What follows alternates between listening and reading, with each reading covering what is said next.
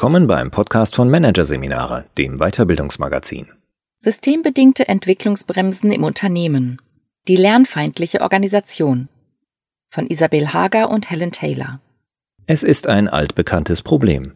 Da lernen Menschen in Workshops, Seminaren oder Projekten Neues, doch kaum im Arbeitsalltag zurück, verpuffen ihre frischen Erkenntnisse und neuen Kompetenzen im Nirvana.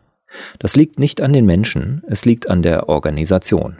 Denn so zumindest die These von Isabel Hager und Helen Taylor, Organisationen sind per se lernfeindlich. Wenn man aber weiß, wie und warum das so ist, lässt sich aus Sicht der Beraterinnen entgegensteuern. Das Problem ist schon ziemlich alt, heute aber wieder besonders virulent. Nach einem Workshop oder Training herrschen im Unternehmen häufig ein paar Wochen Aufbruchstimmung und Enthusiasmus.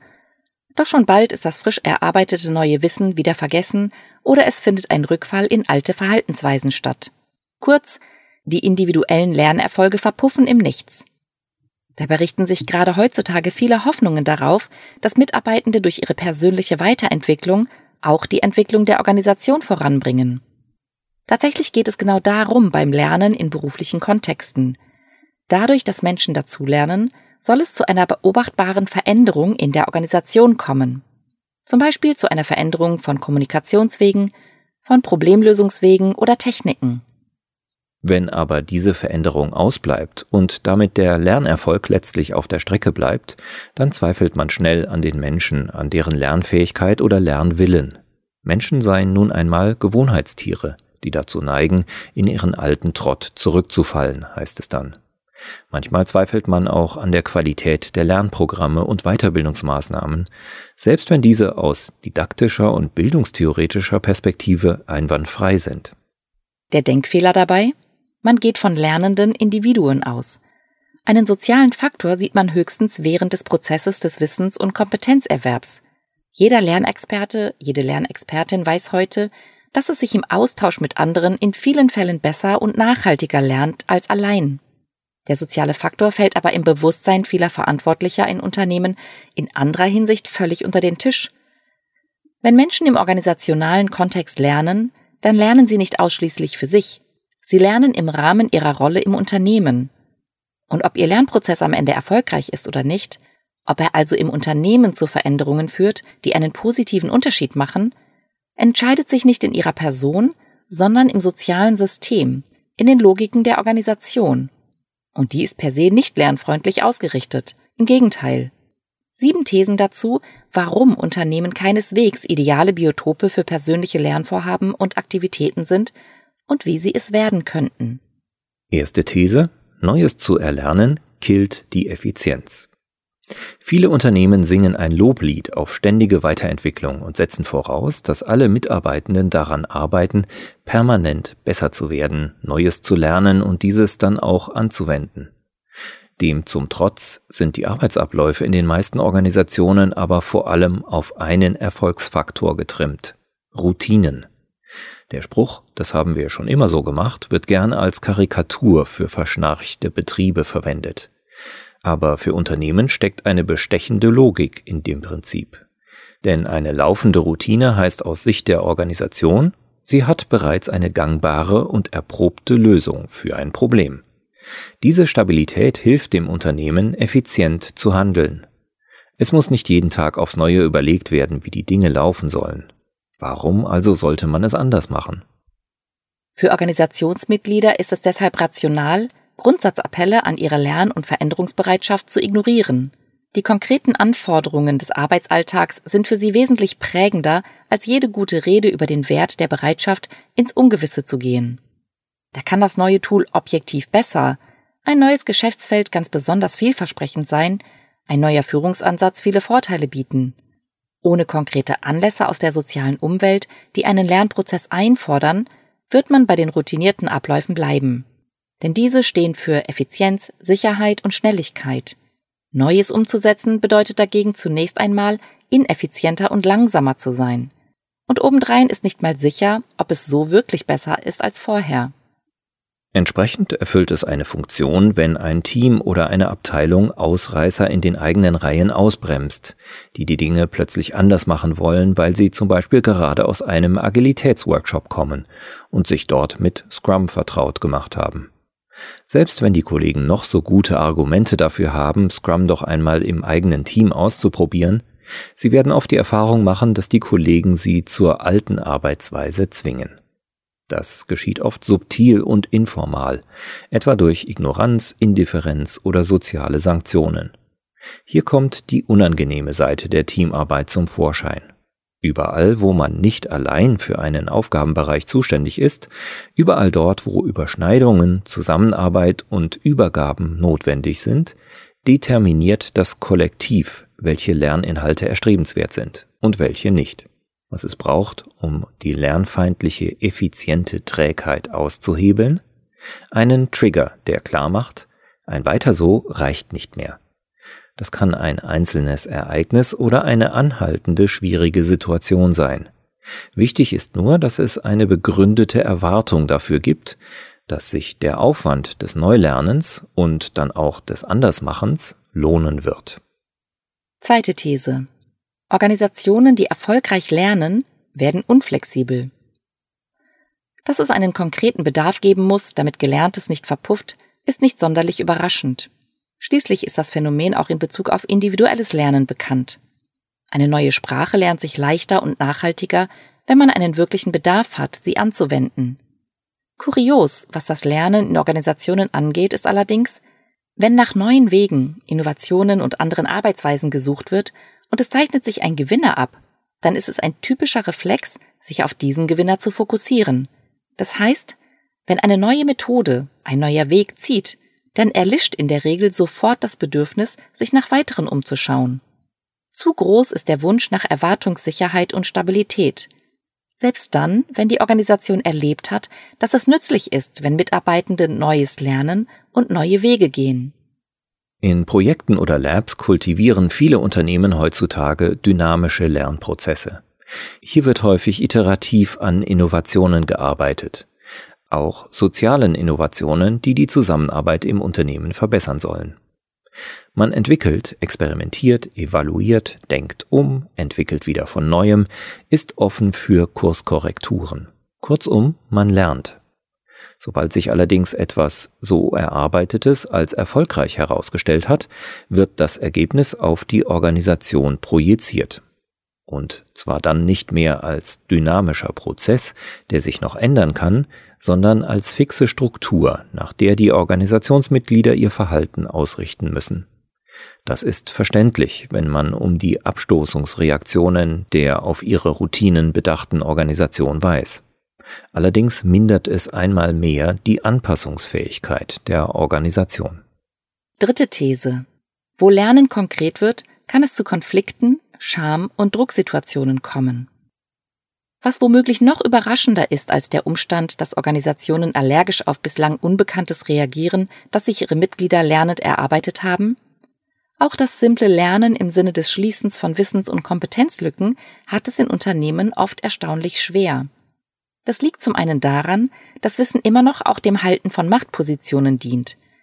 Daher sind die Interessen der Organisation, die Wissen breit streuen will, und die Interessen von Organisationsmitgliedern, die die Kontrolle behalten wollen, oft gegenläufig. Außerdem gilt im Arbeitskontext häufig noch, Lernen mag theoretisch hoch bewertet werden. Im Einzelfall kann es für Mitarbeitende aber auch kritisch sein, eigenen Lernbedarf kundzutun.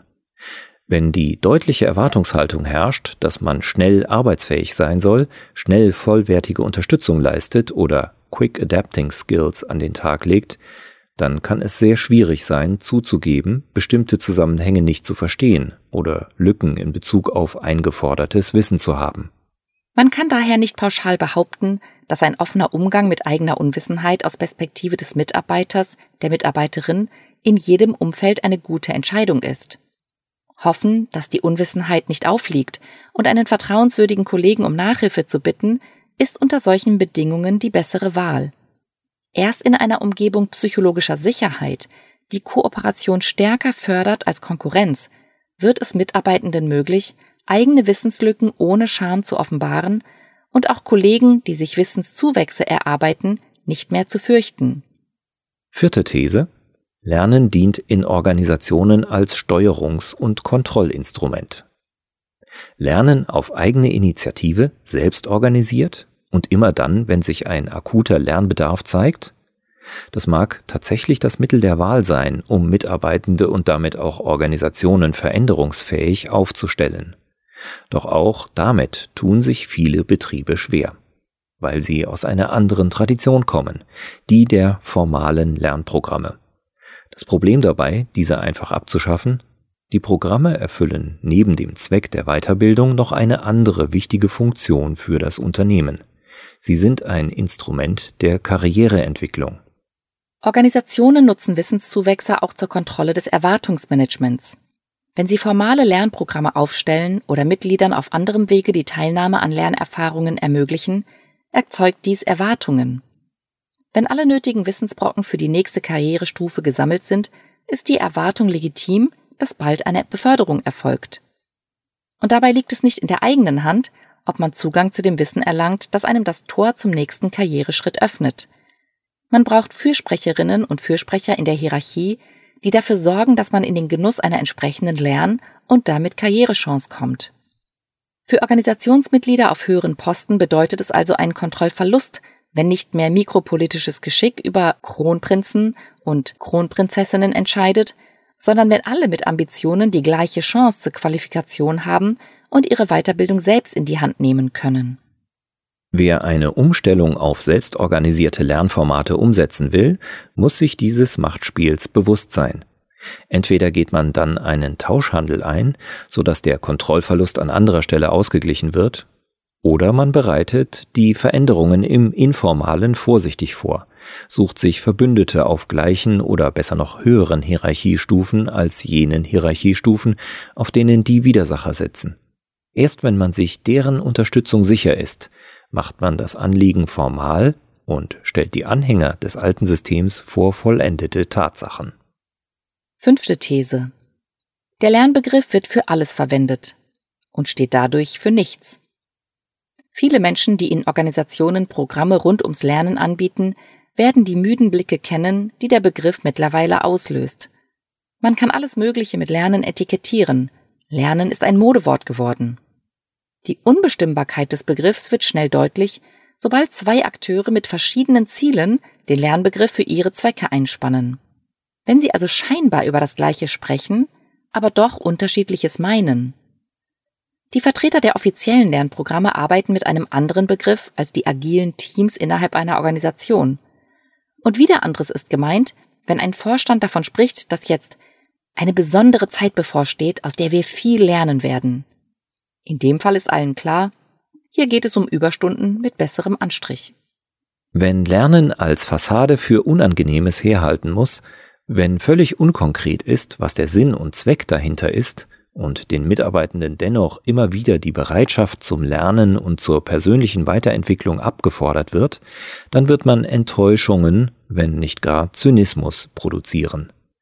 Denn die Erwartung von Organisationsmitgliedern ist, dass ihr Lernen in der Organisation tatsächlich einen Unterschied macht.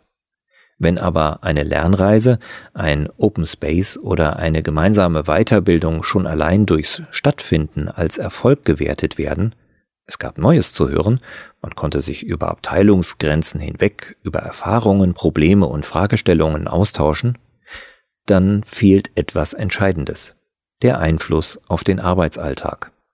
Ohne diesen aber lernen Organisationsmitglieder vor allem eines, dass Lernen nur Gerede ist. Erwartungsmanagement ist also von enormer Bedeutung, wenn man auch in Zukunft lernfreudige Mitarbeitende haben will. Ehrlichkeit und Transparenz sind hier Trumpf.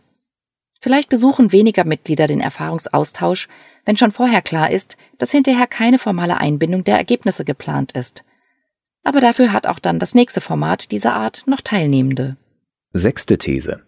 Organisationen haben bereits ausgefeilte Lernprogramme, nur wissen sie nichts davon. Wenn Organisationen neue Onboarding-Prozesse, Learning Journeys und Workshop-Reihen aufsetzen, um unter ihren Mitgliedern neues Wissen zu verbreiten oder wechselseitiges Lernen zu ermöglichen, schwingt immer eine gewisse Gefahr im Hintergrund mit. Die Organisation hat vielleicht unterhalb der beobachtbaren Prozesse schon ein informales Lernprogramm, welches genau diesen Zweck erfüllt, nur weiß sie es nicht und hat kaum Zugriff darauf, was hier geschieht. Informale Lernprogramme sind mit formalen Mitteln nicht erschließbar. Wenn beispielsweise eine Mitarbeiterin der Personalabteilung gern wissen möchte, wie genau die Einarbeitung neuer Mitarbeitender in einem Team funktioniert, dann wird sie vom Team Antworten erhalten, die mit den offiziellen Regeln in der Organisation konform sind. Höchstens in einem inoffiziellen Gespräch erfährt sie vielleicht mehr, doch in der Regel versehen mit dem Hinweis, das muss unter uns bleiben. Trotzdem muss Organisationen bewusst sein, bloß weil im Organigramm keine Zuständigkeit notiert ist und im Programmkatalog der Inhalt, um den es geht, bisher nicht aufgeführt ist, heißt das nicht, dass ein Lerninhalt nicht längst trotzdem erfolgreich vermittelt wird. Nur vielleicht anders, als es sich die formalen Stellen wünschen würden.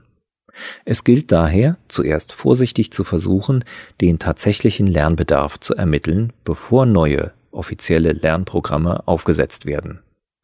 Denn Lernprogramme, die gegen die Informalität arbeiten, sind selten nachhaltig, da ihnen der Bezug zur alltäglichen Praxis fehlt.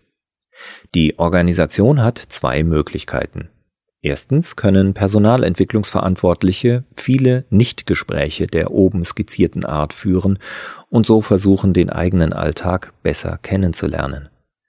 Und zweitens kann man darauf hinarbeiten, informale Lernprogramme so gut wie möglich zu unterstützen.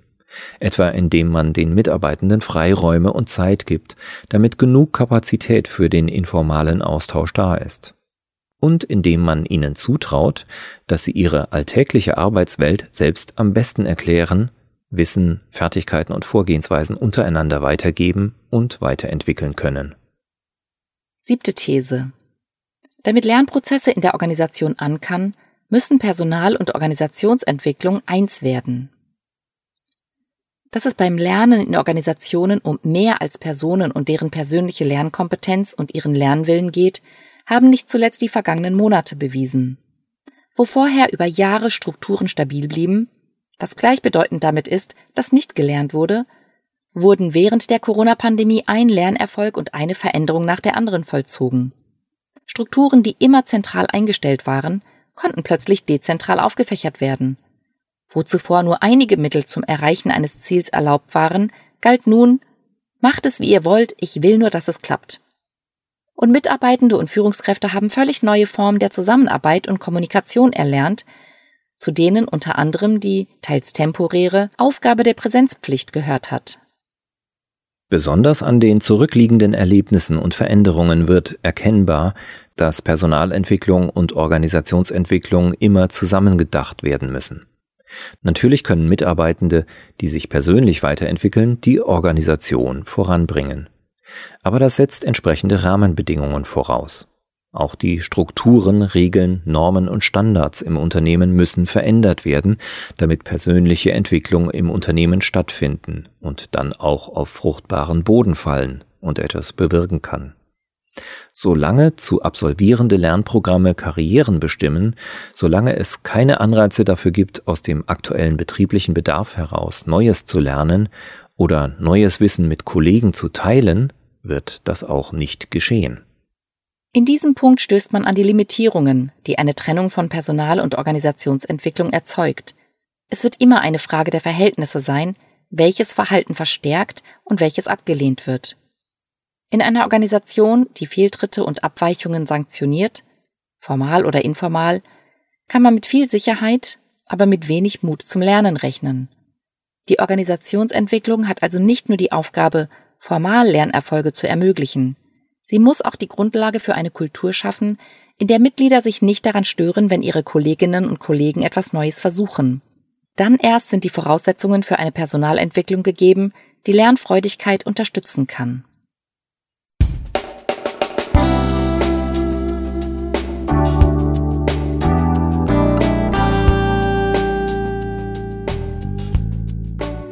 Sie hörten den Artikel Systembedingte Entwicklungsbremsen im Unternehmen. Die lernfeindliche Organisation von Isabel Hager und Helen Taylor aus der Ausgabe Dezember 2021 von Managerseminare. Produziert von Voiceletter. Weitere Podcasts aus der aktuellen Ausgabe behandeln die Themen Belastende Beweglichkeit, die dunkle Seite der Agilität und Entscheiden in Gruppen, gemeinsam schlauer oder nicht? Weitere interessante Inhalte finden Sie auf der Homepage unter managerseminare.de und im Newsblog unter managerseminare.de/blog.